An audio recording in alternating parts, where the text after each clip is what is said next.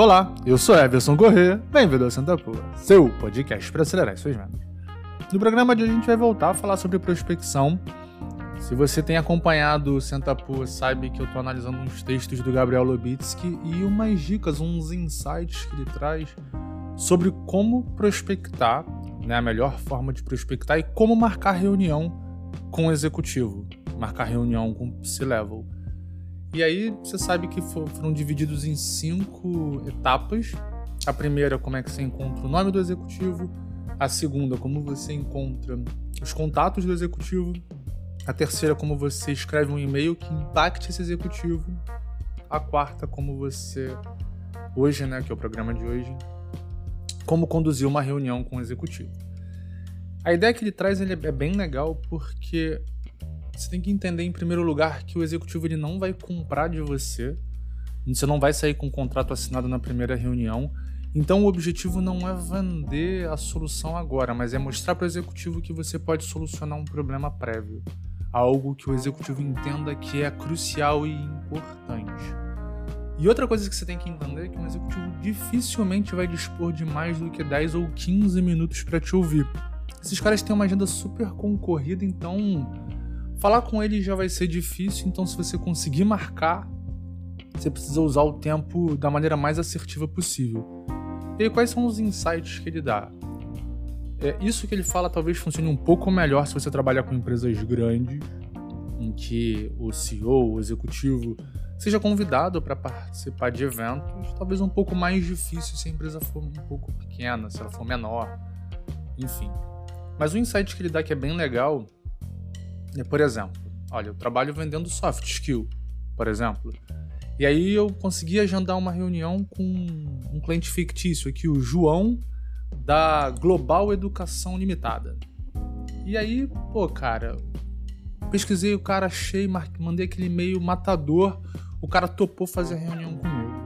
Agora eu preciso me preparar para essa reunião, 10, 15 minutos para convencer o presidente da Global Educação, para convencer o João, a dar continuidade na negociação comigo. E aí, dar continuidade significa agendar novas reuniões com outras pessoas dentro da companhia, que é quem toma a decisão de fato. E aí, qual é o insight que ele dá? Cara, vai no Google, vai no YouTube, bota lá o nome do cara, João da Silva, da Global Educação. Pode ser que você encontre webinar, palestra, podcast, enfim, apresentação, entrevista, várias, é, várias mídias possíveis em que o João ele vai trazer os principais desafios da global educação. Então, por exemplo, você está lá ouvindo um podcast, uma entrevista com o João, e aí em algum momento o João diz: olha, os maiores desafios da global para 2021 são melhorar a taxa de conversão de leads para vendas, reter mais cliente e reduzir turnover. Por exemplo, de várias coisas que ele disse, ele traz esses três pontos que convergem para o teu produto. Pronto, você já consegue se preparar para a reunião. E aí é nesse momento que quando lá nos teus 15 minutos com o presidente, é importante entender que a primeira impressão acontece antes do primeiro minuto, sei lá, 30, uns dizem 30 segundos, outros dizem 10 segundos, outros dizem 5 segundos. Enfim, você tem que entender que você tem que ser relevante desde o início. Então, por exemplo, ah, João, obrigado pela oportunidade de me receber.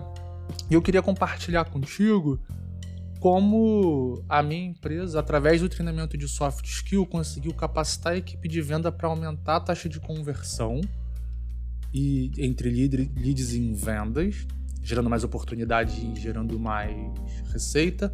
Como a gente conseguiu aumentar o ticket médio de venda e através do treinamento em soft skill, como a gente conseguiu reduzir o turnover e o abandono de clientes. Pronto.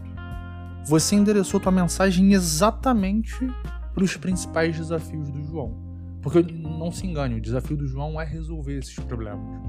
Então, se você consegue endereçar a tua solução para o pro problema do cara, pelo menos te ouvir com um pouco mais de atenção ele vai. E aí você já conseguiu captar a atenção desse executivo. É hora de continuar explorando. E aí, se você tiver case, fica mais fácil. Se você tem, olha, a gente fez isso na empresa é, Internacional Educação, por exemplo, que é um concorrente direto da Global, ou que atua no mesmo mercado. A gente fez isso, a gente conseguiu melhorar, por exemplo, a conversão.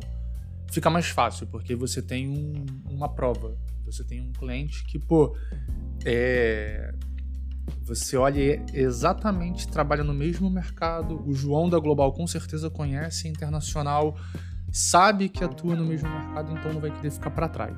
Mas nem sempre você tem, especialmente se você está com um produto novo. E aí você tem que fazer o Steve Jobs, criar mercado. E aí mostrar, mesmo que você não tenha como provar, mostrar como você consegue. Qual, qual trabalho vai ser feito para que o objetivo do João seja alcançado.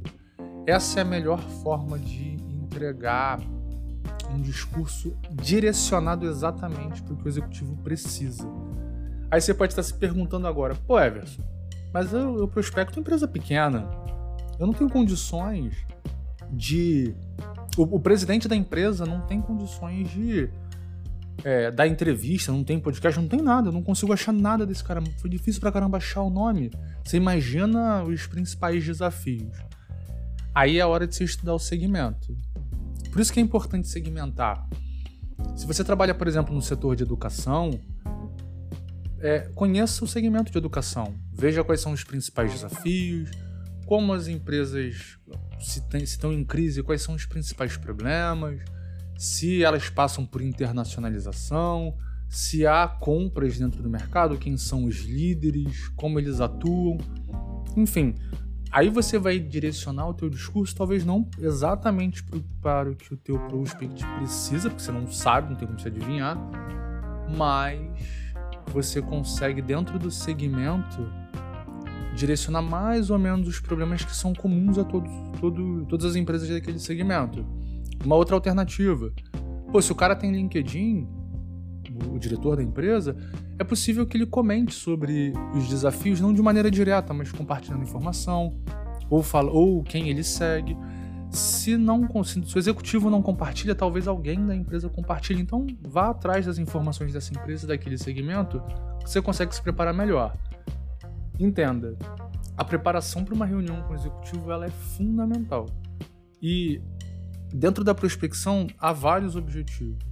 Quando você manda um e-mail, o teu objetivo é marcar a reunião. Quando você marca a reunião com um executivo, o teu objetivo é marcar mais reuniões, não é vender.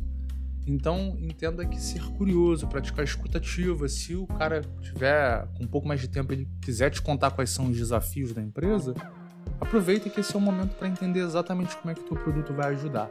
Só não vai para a reunião dizendo, não, pô, eu tô aqui para entender quais são os teus desafios, sem falar nada. Senão você tá ferrado sem ter o teu elevator pitch. Você tem que ter ali 30 segundos, um minuto de informação para passar para o cara para despertar interesse em que ele te conte quais são os desafios dele de fato. O executivo só vai te dar atenção se ele entender que a atenção que ele está te dando pode voltar como benefício. Beleza? Falta só mais um episódio, o último desafio, e a gente vai conversar no próximo programa. Beleza? Aquele abraço.